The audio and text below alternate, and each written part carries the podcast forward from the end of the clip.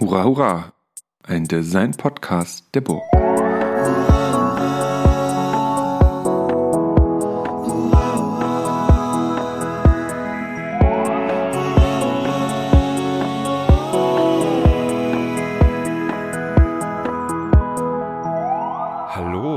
Herzlich willkommen zu einer neuen Folge des Hurra, Podcast. Und das ist auch schon das Einzige, was ich in diesem Podcast auf Deutsch sagen werde.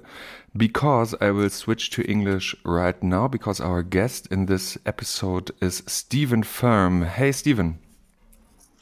Hey, Christian. Good to be here. Yeah, here. Where is here? Where are you? I'm in New York City, uh, where spring is about to happen. What is going to happen?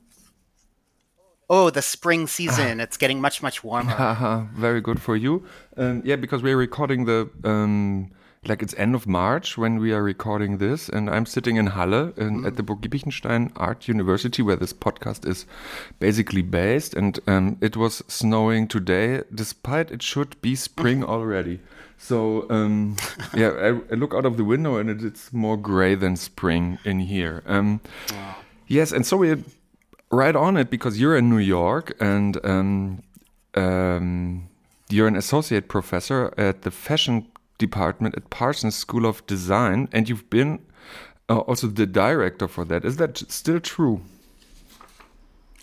I was. I was the director from 2007 to 2011. And since then, I've held lots of different leadership roles from curriculum to faculty affairs to uh, working with the provost's office on faculty mentorship. So uh, I move around. I've been almost in every position you can imagine from student affairs to faculty affairs. And you've been a student there as well, isn't it? So until 94, um, you've been also studying at Parsons.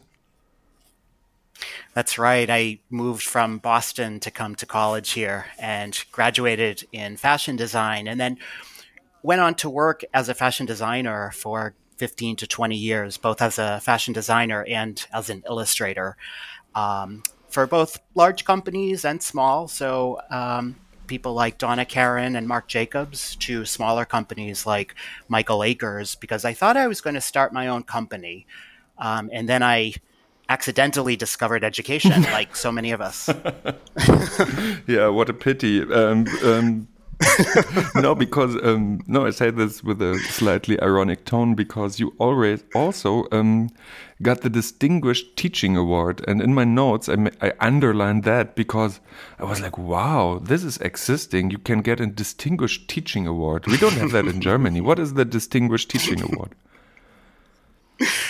Well, th- there are two. Um, one is the University Award, and so faculty are nominated by students, by their peers, and then there's a committee formed to, to vet them. And if you enter the semifinalist round, you have to write a teaching philosophy. Um, so I was very fortunate, along with four other colleagues that year, to win the award.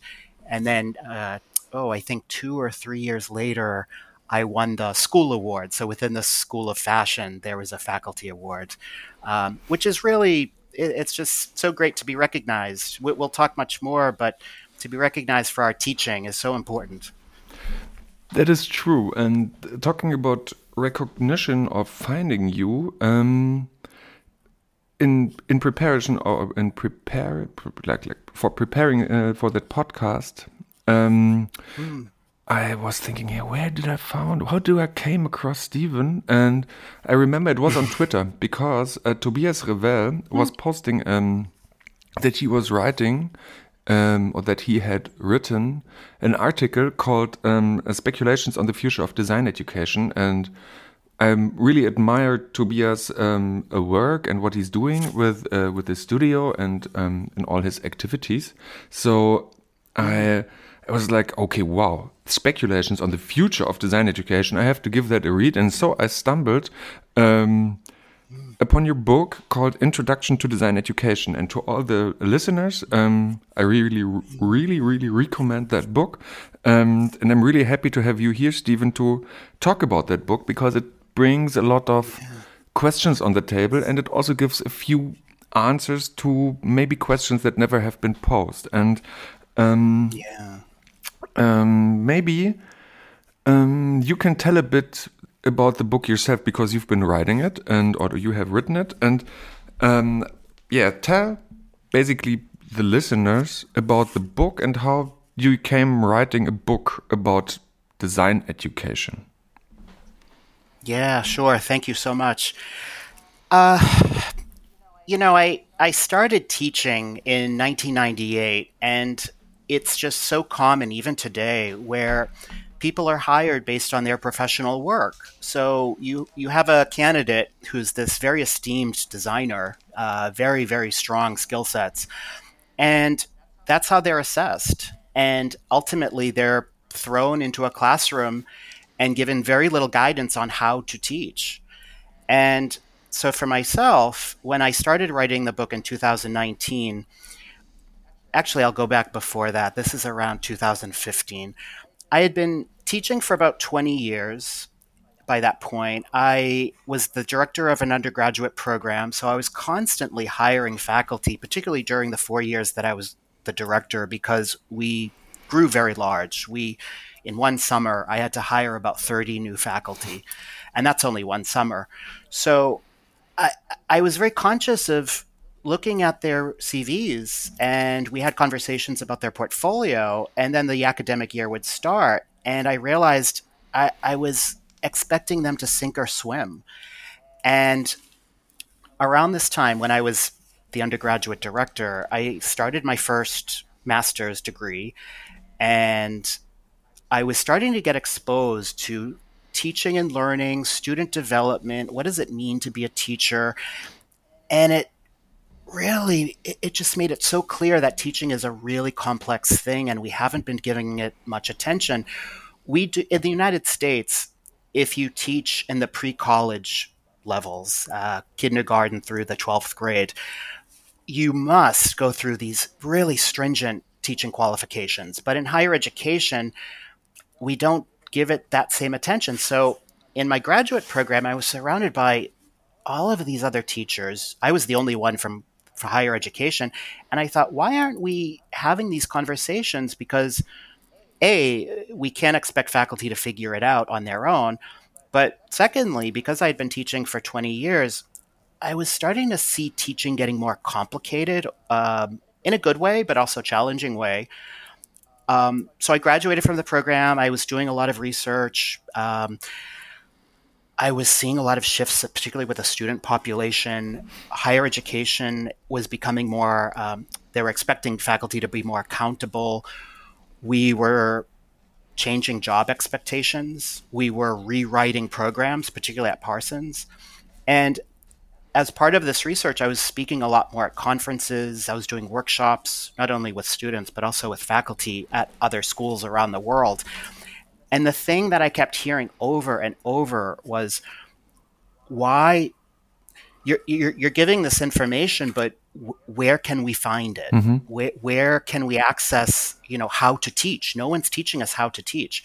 So that really is what ignited the book. Um, I also knew before I wrote it, I had to do a lot more work. So I, I did a second graduate degree at Harvard, and I focused primarily on college student development because you know, we, we, we're experts in content, we know how to write syllabi, but do we really understand how the college student develops and how that will change our teaching methods? So um, I did a lot of prelim- prelim- excuse me, prelim- preliminary work while there. Um, and that generated a lot more research papers uh, that ultimately got fed into the book. Um, and then yeah i was finally ready to do it so 2019 i sent out a few book proposals and Routledge uh, thankfully was very very interested um, so yeah mm-hmm. I, I, just you know I, I it, it's structured in four sections I, I, knew particularly in the us us higher education excuse me us design education mm-hmm. is moving from what used to be the bauhaus model into more conceptual thinking more interdisciplinary work um, and so I knew at first within the four sections, the first section had to be about the changing US design industries. And then the second section is design education. So how how is the academy responding to the changes in the industry? And then the third section is design pedagogy. So Um, what does it mean to be a teacher in the 21st century? Um, you know, particularly with the advent of the internet and changing student mm-hmm. demographics, mm-hmm. their views of higher education are changing. Um, certainly, online learning, especially after COVID. Um, and then the fourth section, after all of that theory and research, the fourth section I titled Design Classrooms, a workbook of effective teaching practices, because after all of that theory and research, now there are chapters on practical applications, things like how to cultivate trust in a classroom, how to write effective syllabi, how, um, the importance of faculty mentorship, mm-hmm. um, how to mitigate and manage conflict in the classroom. You know, the, a, a, real 101 in how to teach. So it's 22 chapters total, um, and, and very intentionally an introduction. Uh, but a really nice survey of everything I think design educators need to know. Whether you're brand new to the classroom or, you know, like me, you've been teaching for 25 years and you want certain reminders about what is good teaching, but then also you'll hopefully learn a few new things. Yeah, and that's what I wanted to say. Um, it's not everything totally new to me. Um, for me, very mm. new is the whole US aspect um, because I have a very mm. strong European, very German speaking, like Germany, Switzerland, um, Austria centered viewpoint. Um, but um, the whole US thing is, is super new to me. And a lot of things are like unspoken or not outspoken um, knowledge. So things are there written for me, not for the first time, but as you say, reminding, that totally makes sense. It's, ah, yeah, that's true. This is something yeah. I do. And, and I do it yeah. somehow unintentionally, but it's it's somehow there. But but there also like the the whole chapter. I really recommend to all the listeners the design classrooms chapter, also for the German speaking. It's not about interior design. It's about um, mm. how to build up a group, how to run a course, how to make it flow, and that is um, that is that is insightful. I would say it's it's it gives ideas. It reflects on things one do. Also, the yeah. there are a few things we will come um, we come later in the um, in the conversation on it. Um, but as um, I was already saying, that it has a strong focus on the North American um, continent and the way it works there, and um, right. in, in the first section, you already start off with the design industries, and I'm and um, two two questions maybe on that. You come from a mm. fashion design background, um, and some mm -hmm. and, and I read it because I, because I come from an industrial design background. I read yeah. when you write design, I see industrial design or design of things in general. Did you wrote it um, from a, a, perspective of a fashion designer? And can you just give a brief overview about how the design industries in the US are based right now, and how does it affect the um, the design education? So first, fashion or industrial design, or your, your fashion design perspective, or generally design perspective, and the US. Excellent question. Um, so I intentionally did not come to this as a fashion designer. Um, we, my editor and I, wanted to write something that was very holistic, and so across all of the chapters, I'll give it, information is given in a holistic way, but then there are certain instances where I give specifics to uh, data or percentages mm-hmm. and things like this about certain design industries like graphic design or jewelry making to just support my main arguments. But my editor and I, we, we wanted it holistic across design schools and we wanted something US based because if it were international, it it would have taken 10 years to write. Mm-hmm. so, you know, we wanted to stay focused, but I think I've had international readers read it like yourself and they say, "You know, Steven, we're seeing the same things. 80% of your conversation is applicable to us. Yes. And I'm so glad you said that even for the European reader, um, some of the discussions are subconscious, like how to teach, but just by illuminating them, just by calling them out, we're going to be more intentional in our work. So I think that's very important.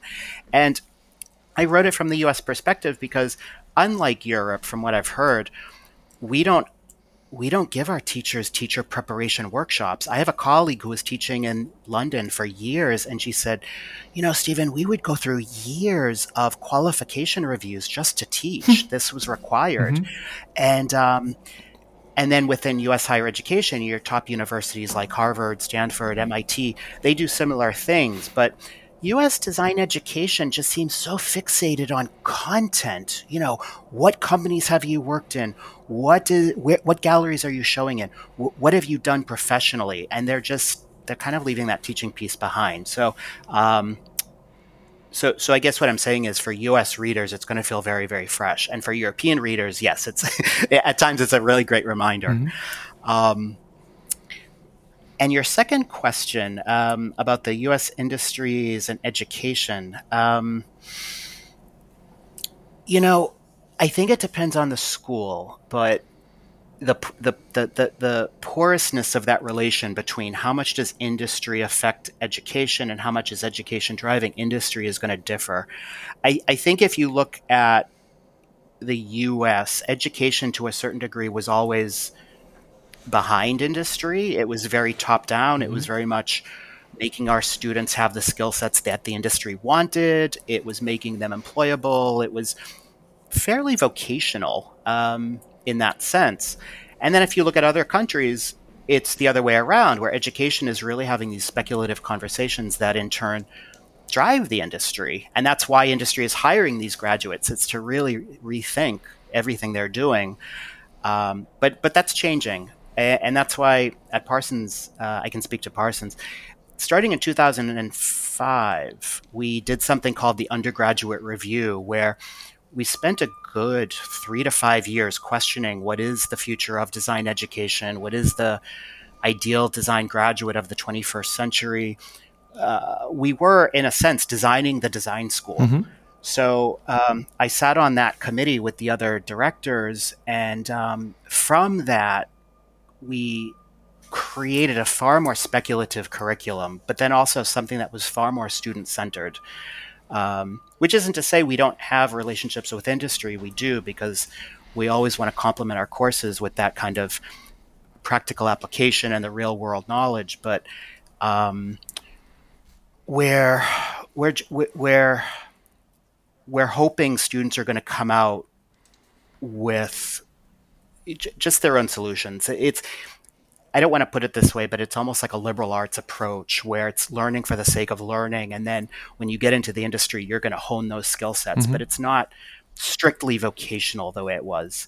Um, I hope I answered your question. Yeah. uh, otherwise, please, please, can I elaborate? No, no. I think it's um, um the design industries, as um, I see it in your book, um, they recommend, or no, they not recommend, but they request um, certain skills mm. from uh, from the designers, mm. and um, it's even from coming from the um, fashion design industry part. Um, you said there are two things that I find very interesting uh, in your book. Is that the reshoring of apparel, apparel manufacturing, so that it's that it's coming ah. back, that the production is coming back, that it's not only um, so that the the mm, the realization of the ideas is not externalized off offshore, but it's coming back. Mm -hmm. So there is a, a more linked relation between uh, be, be, between thinking of things and and doing things. This is one thing, mm -hmm. and the other is, mm, which is a thing that that I'm very interested in I mean, there is an there's a creative industry, and um, in in one interview, um, there is um, I just have a look here. It's um, it's an interview with an with an expert, and he is um, saying that um, that the design industries are are very great because it's one of the big consumer biggest consumer markets in the world is the U.S. and mm. it's good for the for the U.S designers to be in the US to create for that market because they understand that market. So there is a large market of people buying things and they need um, new things. So they, they need new designers to to think of these new things. So there is um, it's a very market driven um, situation, and I and I question myself or I ask myself, how do the um, design schools um, play a role in that game so that they always produce new designers to bring up new things to to keep that wheel turning. You, you understand me? And so the, is that how does yeah. that relate in a way? And how does does that help us understand design education in the US with all the challenges that are um, that that are coming up with that it's a wonderful question. Um, and I think I, I, think you're speaking of Matt Kressy, who yes, um, yes, um, he gives the interview. Yeah, he's the, founding director uh, from the MIT. yeah, he? from MIT, correct. Um, you know, he's coming from also industrial uh, industrial design, and he's very much about human centered design mm-hmm. and yeah. this idea that really, you know, the role of empathy and design is inc- becoming of increasing importance. It's that you have to design to your constituents. You have to meet their emotional needs, mm-hmm. not just their physical needs or their, you know, object-driven needs. And we're no longer creating simply objects. We're really creating systems. And so when we think about the future designers, the, the people we're graduating, it's not that they're just looking at the object. It's really the overall effect their products are having. Um, and so at Parsons and and I think other leading design schools, they're they're asking students to consider the implications of the work. The idea that every single decision you make, every every curve of that design, every added piece, removed piece, it's going to compound itself across the environment, across society. It's it's you have to be really responsive mm-hmm. uh, to, to and understanding that your your work isn't just kind of it just has a shelf life of X amount of years. Um, what am I trying to say? Um, yeah, we've been talking. It's that. Please. Well, it, it's that, it, and I write about this in another chapter. You know, people's needs they've gone so far beyond the material realm. Mm-hmm. I mean, what we're really doing is buying emotion. And so if designers can you know, we don't need another t-shirt. Uh, uh, so why are we buying another t-shirt? And how do we hold on to that to that t-shirt longer and thereby increase sustainability? So if we can understand the emotional needs of our audience better, and this can come through things like co-design, narrative, uh, customization, then we're going to be building artifacts that ultimately are treasured longer. People are going to take care of them longer. Uh, we're going to stand out in a completely oversaturated marketplace um, and ultimately stand out. And so, what's exciting about our graduates, I think, to get to your earlier question, one of the things where we keep stressing over and over is that you have to be very authentic it's a bit like having one foot in the zeitgeist and one foot in your heart. The idea that you, you will have to evolve and be adaptable and flexible, but at the end of the day, how are you saying something that no one else is saying? And that's okay to be very small scale. It's very okay to be so niche and so specific. Um, and it's interesting with our students because more of them want to do their own company. They don't want to work for mass companies for various reasons, but it has more to do with, um, at least in fashion, viewing it more as a personal expression as opposed to what it may have been, say, 10, 20 mm-hmm. years ago, which was very much about getting to be a large conglomerate, getting to be an international face. Um, I think, honestly, I, a lot of our graduates would be very happy having a business in Brooklyn and just kind of breaking even, just having a very, very small demographic that they're catering towards. Mm-hmm. Um, yeah. But isn't that? I mean, you know, just keep the. Let's try to keep that mm, to that like um, question compound here. Um, so Mm. that is what the design industries demand, like young, um, open-minded, um, empathic persons, understanding human-centered design as um, as a. I think there's a different like we in Europe we understand it a bit different, I guess, or I I understand it different because it, as it in written in the book, it's more like a um, a tool to sell more um, or to to sell better, and also I find it difficult to um, if that is the need of the industries to bring these young per- people with uh, um, with the ability to to to bridge zeitgeist and heart together. Um, I, I find it very interesting, and if that is the sort of how to function in the market, I find it very difficult to teach that or to give people the um, ability to learn because it's very personal. It's it goes straight down to the core, and it's nothing that can be learned. For example, like sketching or uh, or model making or prototyping. So this is Yeah. and, and even um, there is also i mean the the period of time um, how long mm, bachelor students stay at universities is like three to four years so beside skills also learning or becoming the person uh, bridging um, zeitgeist and heart is I, I think very difficult. And i would say oh, wow if that is the demand of the industries how how, how difficult is that to um, to reach? Yeah, I, you know, I, I- I'm thinking of again Matt Kressy because he told me that in his applications to MIT for his program, they weren't so centered on the applicant's skill level, mm-hmm. but they were very focused on that person's character. He said, Love. you know, I, I love. He you know i can teach someone how to use rhino or how to sketch within a matter of weeks. I can't teach them love. I can't teach them empathy and i can't teach them character. So they really need to have that embedded in their core.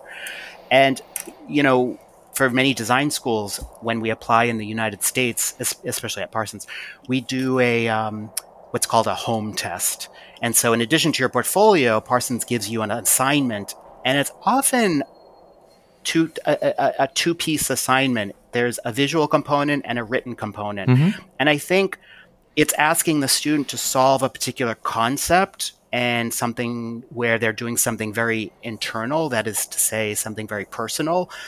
And so it allows the admissions team to assess that student's character.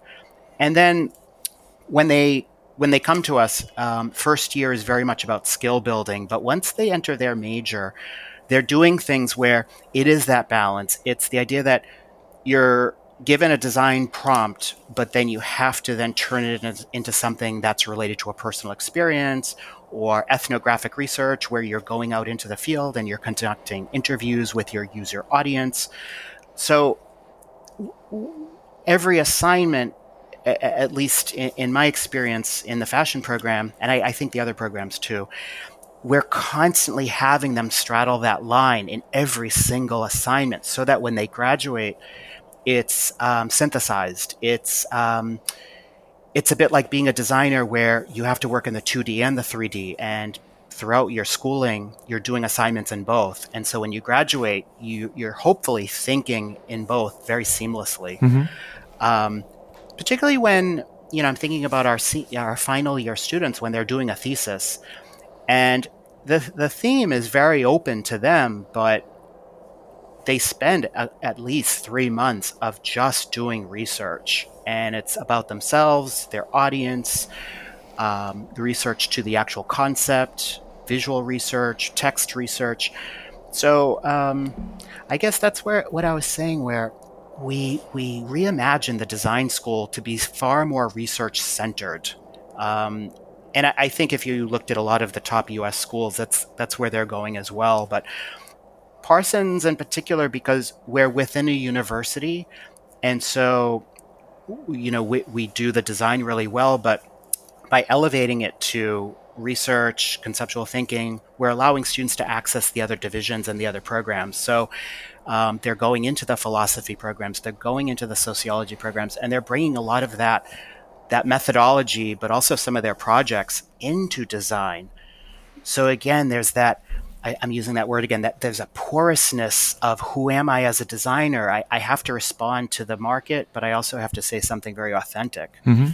Um, but did, and it's not hmm. just mm, no, no, um, and, and it's not just Sorry. okay, go go. You you first, then me. that that it's it's no longer just about myself. Mm-hmm. I'm sorry. It's it, it, you know it's it, I'm no longer this designer on Mount Olympus. Yeah. I, again, I'm going to relate this to fashion because that's my field. It's it's no longer me saying this is what you will wear. It's it's really um, subverting that that designer's that traditional designer's role.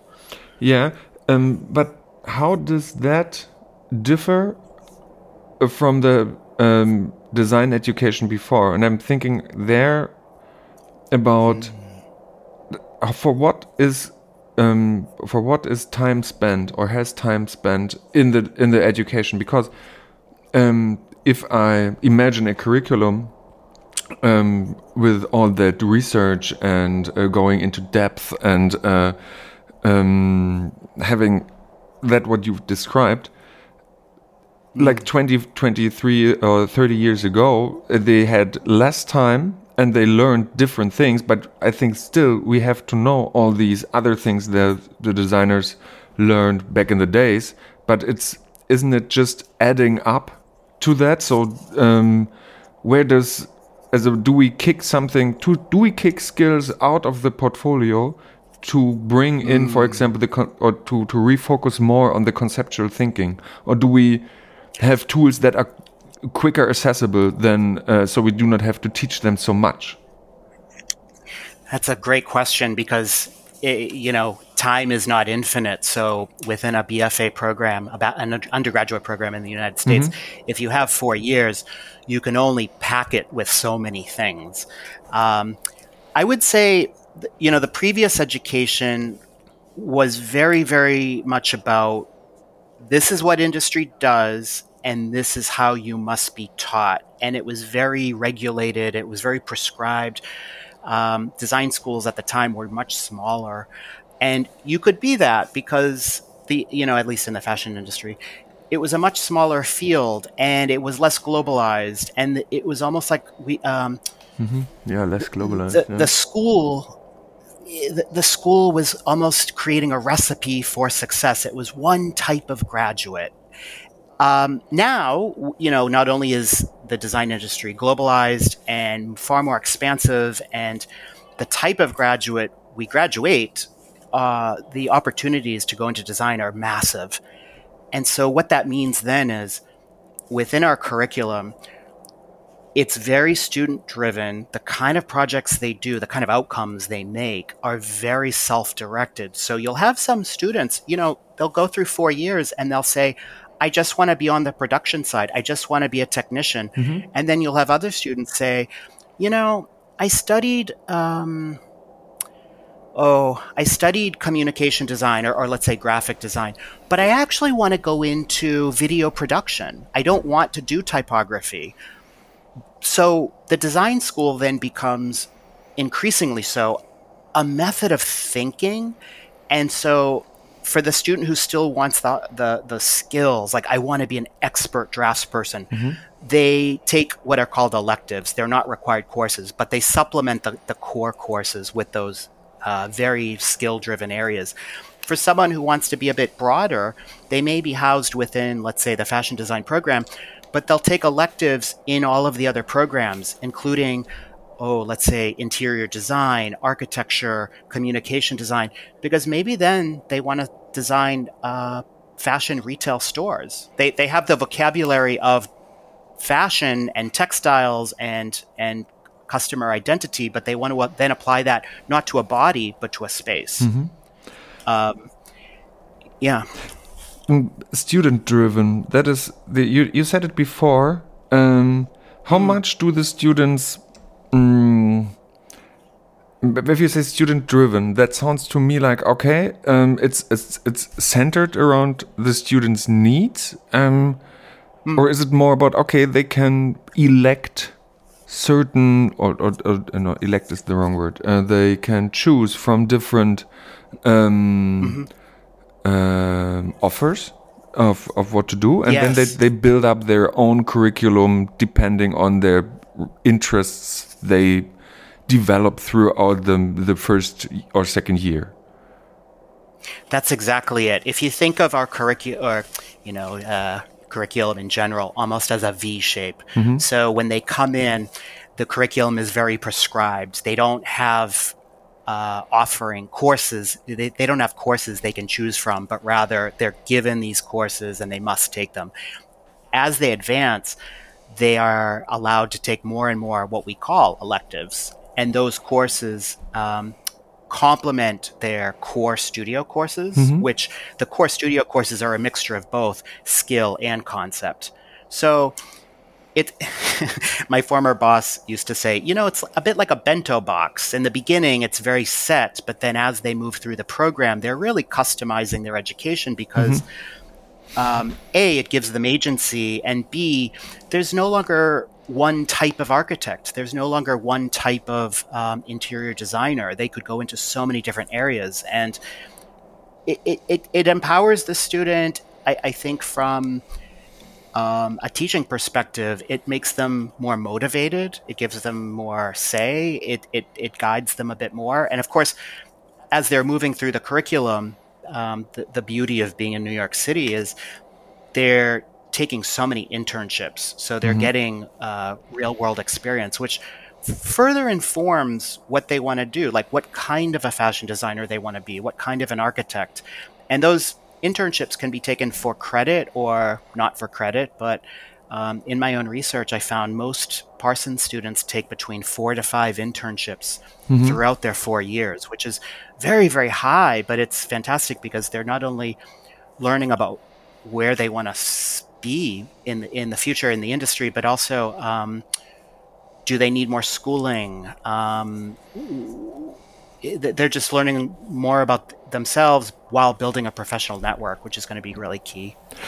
Um, in your book, mm, because if we go more to the student um, student area and um, their needs, you mm, you bring up the issues of mental health and stress. And um, also in your um, publications and in in the presentations and talks that you give, there are there there are numerous um, mm, chapters and issues that you address. Like um, there is a, a, a, talk called "Stressed Out on Campus" or uh, Mm-hmm. understanding characteristics of millennials NG and the implications of for teaching or how to optimize your teaching for the emergent generation. Um, mm-hmm. it is that is that is one point that I find um, that I said in the beginning is um, ah it's not new. It's something that I see, but mm-hmm. it's it's um, it it it now has words for it. It's ah okay. There's somebody thinking about something that is in my mind and uh, not outspoken, but it's there. Um, but, uh, but I'm also very critical about because talking about that generation and about these mm. young people, you know, and there's this, these young people, as he, Homer Sim, yeah, Abe Simpson sitting on the on the tree and talking about the past. You know, it's not. Um, so what is what what happened? Basically, I'm asking what what was the initial point of you starting to think about that new generation and yeah. what did you find out um, about about that and what does it why do we have to change you know this is something that um, I, it's not me talking it's that that one regular teaching person talking right now how yeah. do we yeah. why do we have to change the young people have to change i am the teacher and, and i think this is something ah yeah really i'm what what happened here so um, Steven, what happened? Yeah. What happened? Oh, you know, I, I think uh, it, it, I think I had a, a, a, key moment one one year. This was going back maybe five years or so. I was walking down the hallway and I was about to go to class, and normally before you know you can hear the students talking and yelling and shouting in the classroom as you arrive and they're all excited for class and they're sharing each other's work and i walked into class and everyone had their head down and they were staring at their phones and i just thought this is um, clearly uh, probably not the healthiest thing. Um, thinking about my own years as a student, there was some so much benefit of just looking at each other's work, but more importantly, building that camaraderie, building that social network, building the emotional support. So, I you know.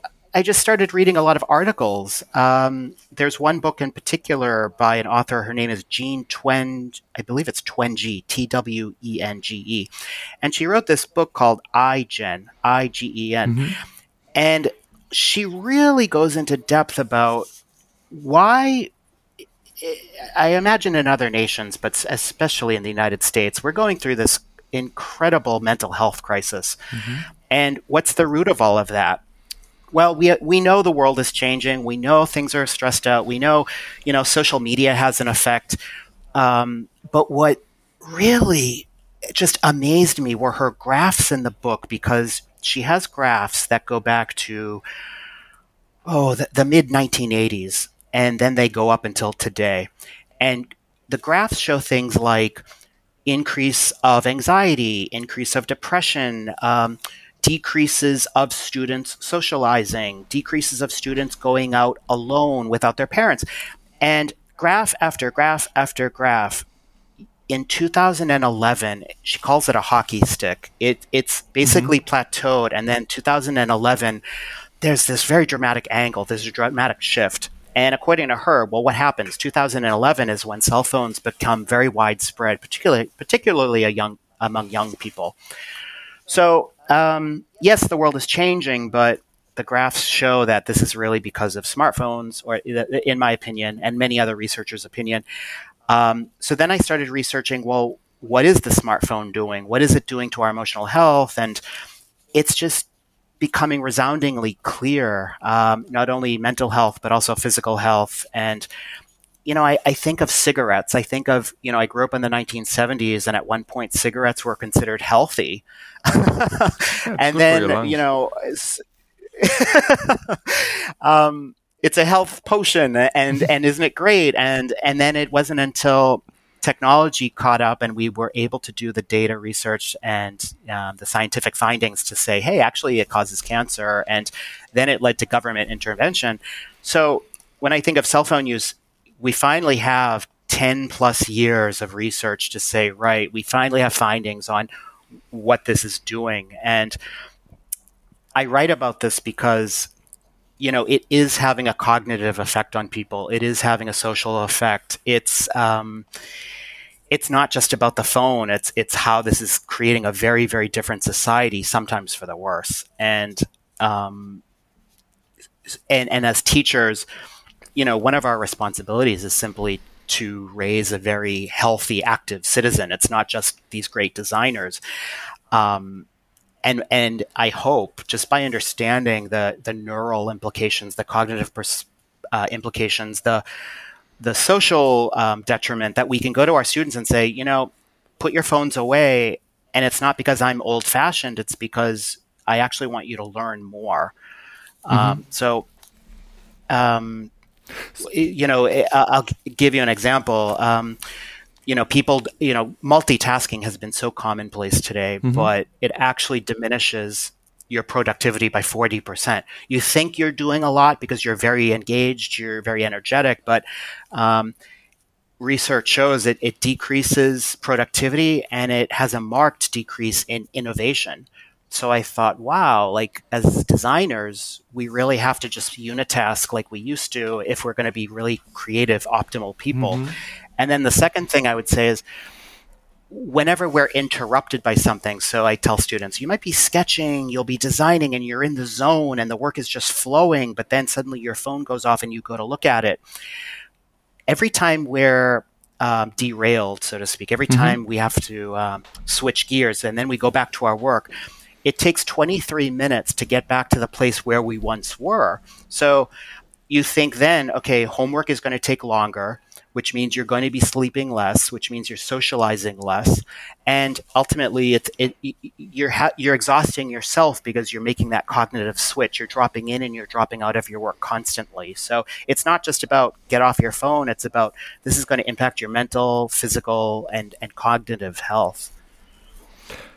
Well, yeah. Um, so how do you change your teaching for that, or do you have do you have hints or tips for um, mm. for educators and, and teachers to to implement that? You call it unitasking. I knew that. Um, so, but there are also other things that you describe, like there is like that that permanent fear um, because I think okay 2011 this is like three years after 2008 um, crisis mm-hmm. um, gets maybe incorporated you know in the in the in the mm-hmm. younger younger generations and all that stuff so it's maybe it's not only that it's also the um, the overall economic situation you know it's not that it's not just the smartphone sure. as a symptom for that but maybe it's more sure. deeper and so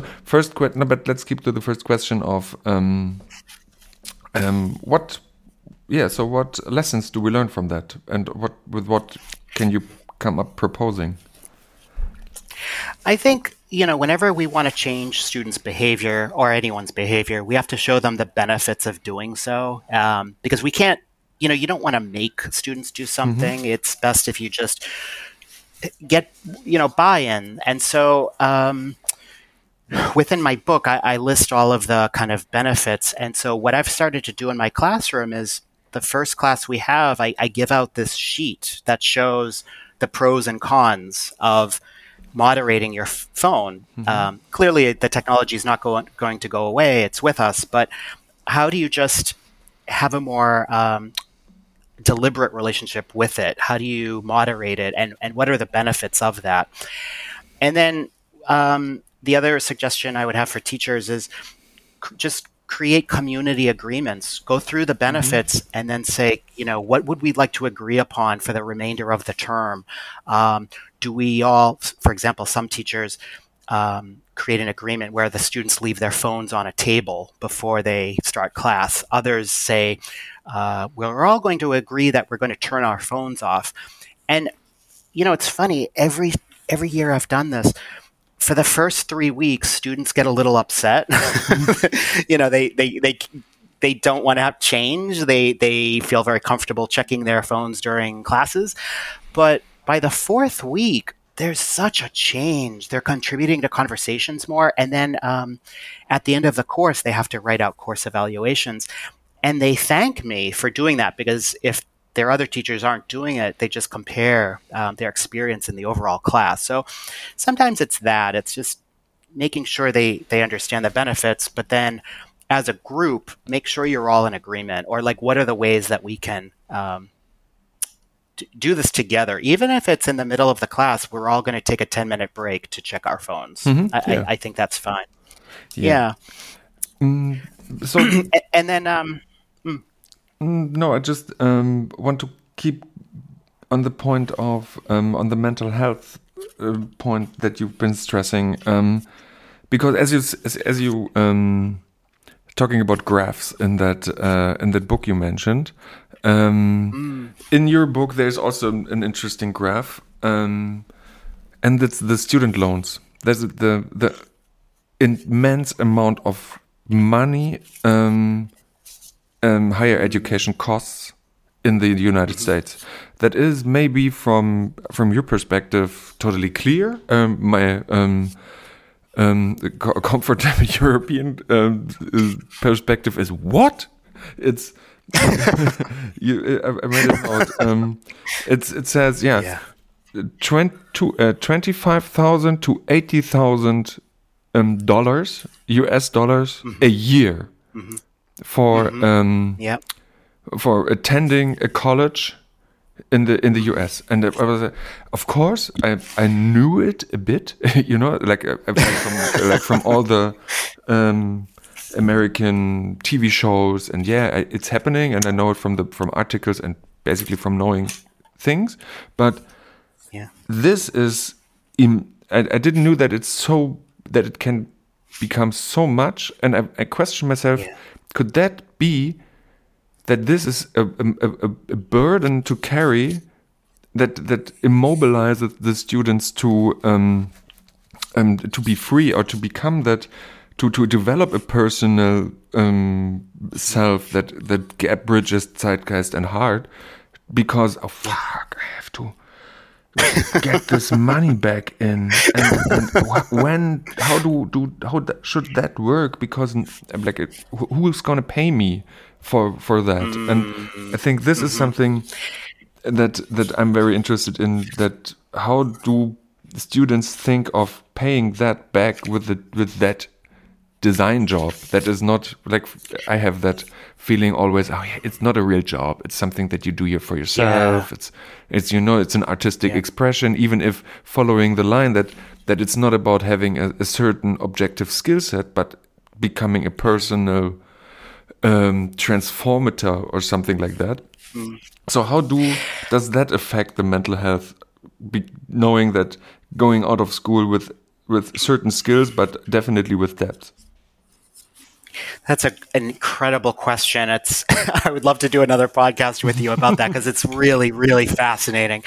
Um, I, I would first say yes, college is easily twenty to eighty thousand dollars a year, um, and to put that in another perspective, there's been a 200 roughly 250% increase in tuition mm-hmm. costs in constant 2019 dollars over the past 40 years so if you think of the cost of college being like a, a v shape on its side you know 20 30 years ago the middle class family it, it wasn't such a problem because the gap between that v was fairly close but now that v is so wide that it explains why our national debt is uh, or should I say student loan debt is $1.7 trillion.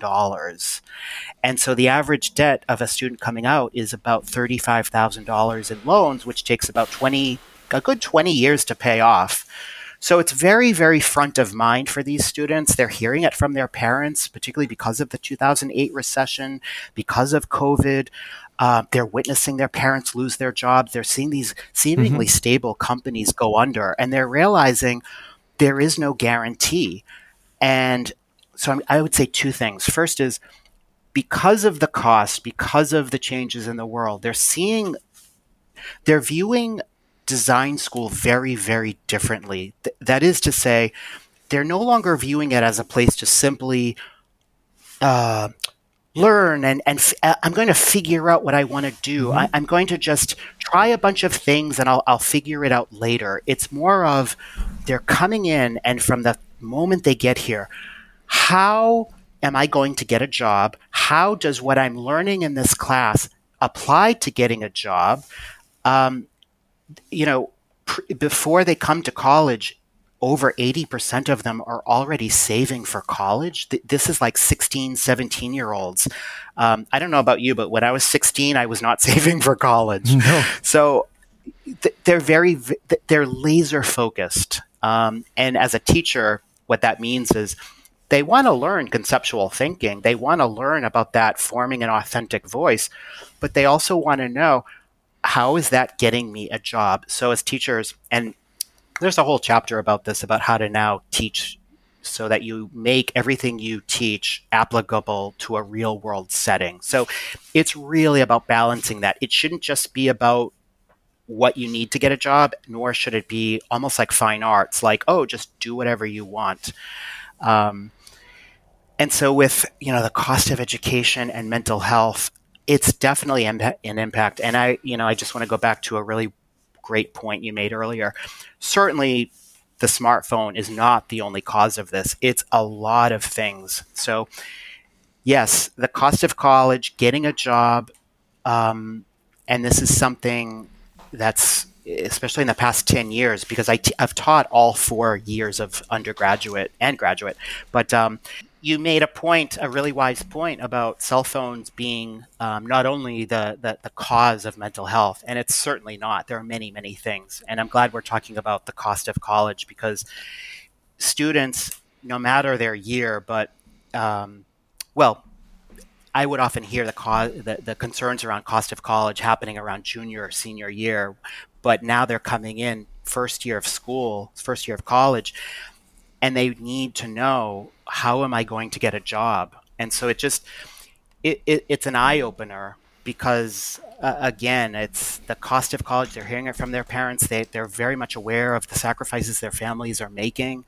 um, and it, it, they seem very. Um, they're more determined in that sense. It's not like, again, I'm relating it to when I was a student where I knew things would work out. I knew, oh, I, I, I am going to this design school and we've got this very wonderful career services office. I'm doing lots of internships and I'm sure it, I'll be fine. I'm sure it'll work out.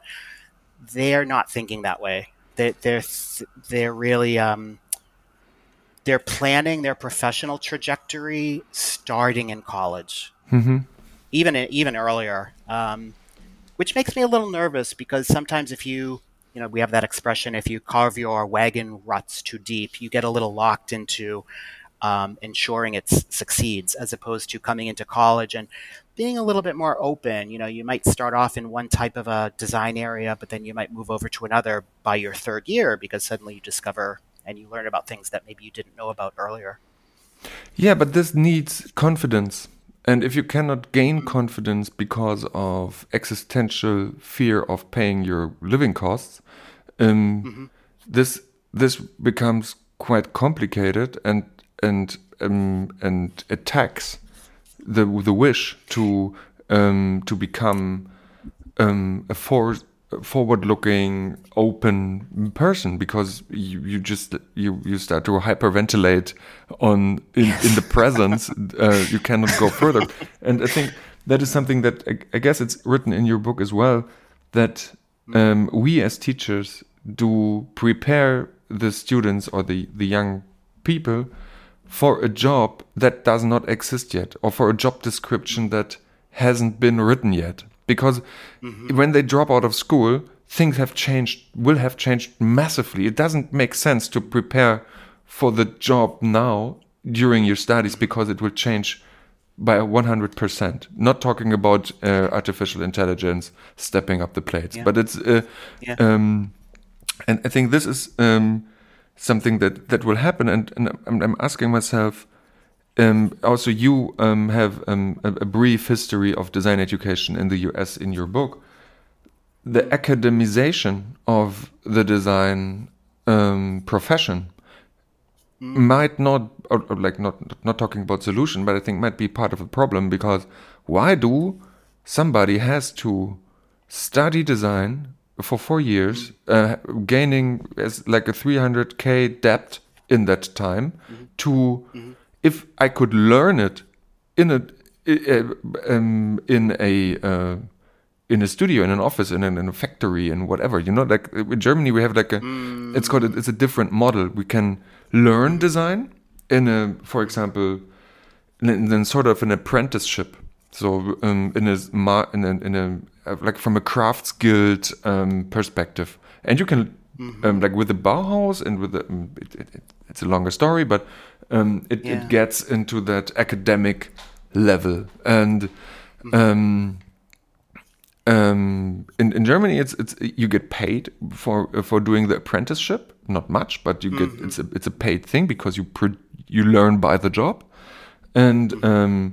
in the um, if if studying studying is per se is not expensive in, in, in Germany. It's um, basically free, but okay, living costs, stuff. Mm-hmm, but it's not that you have to pay the university in, in, in the first hand. So um, it's you have to right. pay for your living costs, but it's possible to get that done next to your studies. Or you have your you can have yeah. you know.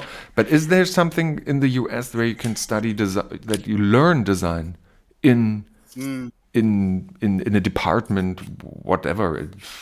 Can you go to Apple and learn design, or you have to become a student to do that? I, you know, this is again a, a beautiful question because um, so it's been on my mind, and I allude to it in the book. So you're right. It, college is becoming further and further out of reach for the average middle class student. Um, and we, as an academy, are going to have to increasingly give students a reason to attend school because there are going to be more and more options. There already are, but there are going mm-hmm. to be increasing options for students to not pay this kind of money, to find cheaper options, and potentially to find a guaranteed job vis a vis apprenticeships. So we have people uh, I believe Google already has this kind of a program, and I think we're going to see more of it because they want to train their own. And for a student, exactly to your point, I can work for this really large company, get paid, and um, get in get a job right when I come out of it. So to to to do this, and, and it is a chapter in my book. It's that we're no longer teachers; we're teacher mentors. Yes, that's and what you're the saying. student is yeah, it's it's that you can't just be a teacher. You're really also being this career coach, uh, a lifestyle coach. You have to learn these other skill sets that we haven't been taught before. You're you're becoming a, a career advisor, so to speak, and the student is going to increasingly want to leverage your professional network. So, um, you know, I tell my students, don't think you're paying this tuition just for the courses. You're also paying a network and that's through your faculty but also when you graduate because you're all going to be calling on each other so it's those that softer thing it's the it's the implicit. It, it's not made explicit but th- this is something you're paying for. The other thing i would say is um, you know for some for, for one type of learner i think an apprenticeship apprenticeship is going to work very very well. The idea that you're already working in the industry you're working with these professionals. For other types of students they they may want I, I, I actually I feel very strongly they will want to be around other peers. They're going to use it as a time to kind of try things out, figure mm-hmm. things out. They want they want that type of school structure, um, and then and, so it's just a different learning environment, right? It, it, it's as extreme as Frank Lloyd Wright's Taliesin, where you find this location and the students are living together, and it's not just about taking courses in architecture, but you're also uh, preparing the meals together. It, it's an atelier model. Mm-hmm. Um, I, I think you know if I were starting a design school tomorrow, that's what I would do. It's about the experience. It's not just about coming to a school. It's really like that holistic human experience. Um, and then thirdly, I think in in the U.S. we we have to think much more deeply about do you know why are we offering four year undergraduate programs when a lot of students would prefer a three year condensed model. You know, I, I, think if you asked me 10 years ago, most students would have said no. But in my subsequent research, they all say they would because A, it would be less expensive, and B, they would be able to enter the industry earlier and make uh, a living wage. And then the other thing that could help with that is we have students who are coming in, and, and some of them have never even drawn before. Others of them have been doing it since they were five years old. And yet they come into the first year and they're taking the same curriculum. And so I would advocate for all schools to have students test out of certain courses and maybe even test out of the first year.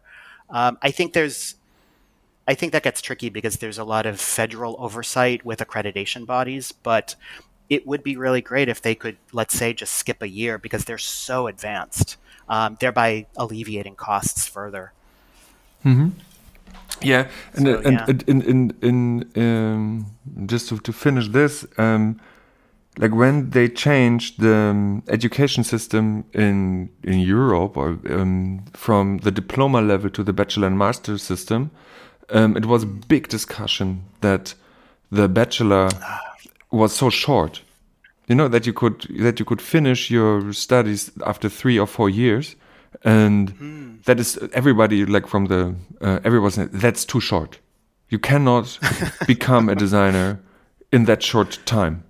And, yeah. and, and, and, and, and, it's written in your book, hey, yeah, we can short it down. It's no problem. So it, it, will be cheaper for everybody. And and I think that is that is a that that is a I don't I do not um, um, value it in, in what is better or not, but it, it's a it's a totally different um, starting point that you have to shorten the time uh, at the university because it will be too expensive for the for the individual student, and that is something.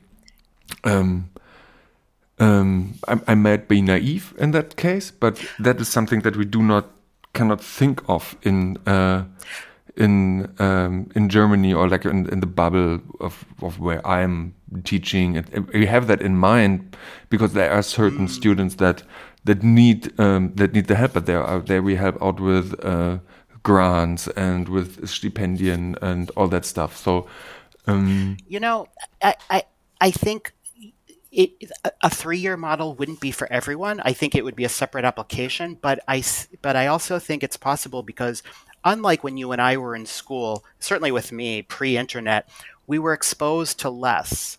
And versus now, the generation, they're mm-hmm. they're learning these core skills uh, as 13 14 15 year olds you know they, they, i have students come in and they say you know, I, I've owned my own video production company for the past four years, and these are 18 year old students. so, why on earth would they take an introduction to video course? You know, it's mm-hmm.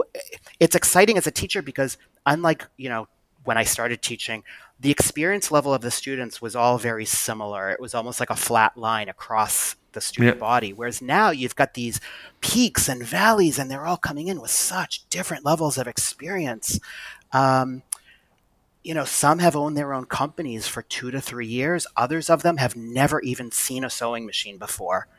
And I think I'm going to use that word again, that mm-hmm. student centered experience. We have to create more individualized uh, um, options of study because it's not one type of student anymore.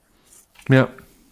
And with that, Steven, we have to finish our conversation. Um, and um, I want to finish with the sentence you finish um, because I think I really, really like that. Don't worry, you will figure it out. Um, as that what happens, people say um, when going to teaching, and I think that that podcast can help, or that is my aim with the podcast to um, to help people to to to to, to navigate their way through that unintended um, or not to the to the to the shallow grounds of design educations because everywhere is uh, something difficult no one prepared you for. And um, um, with that book that you uh, that you brought on the table introduction to design education you give a good over overview and um, yeah hints for thinking. And um, thank you for that and I also thank you for your time um, in that podcast um, dear listeners um, it's uh, it's been a pleasure and we hear you next time, dann wieder auf Deutsch und bis dahin wünsche ich euch eine schöne Zeit. Danke, ciao. Thank you.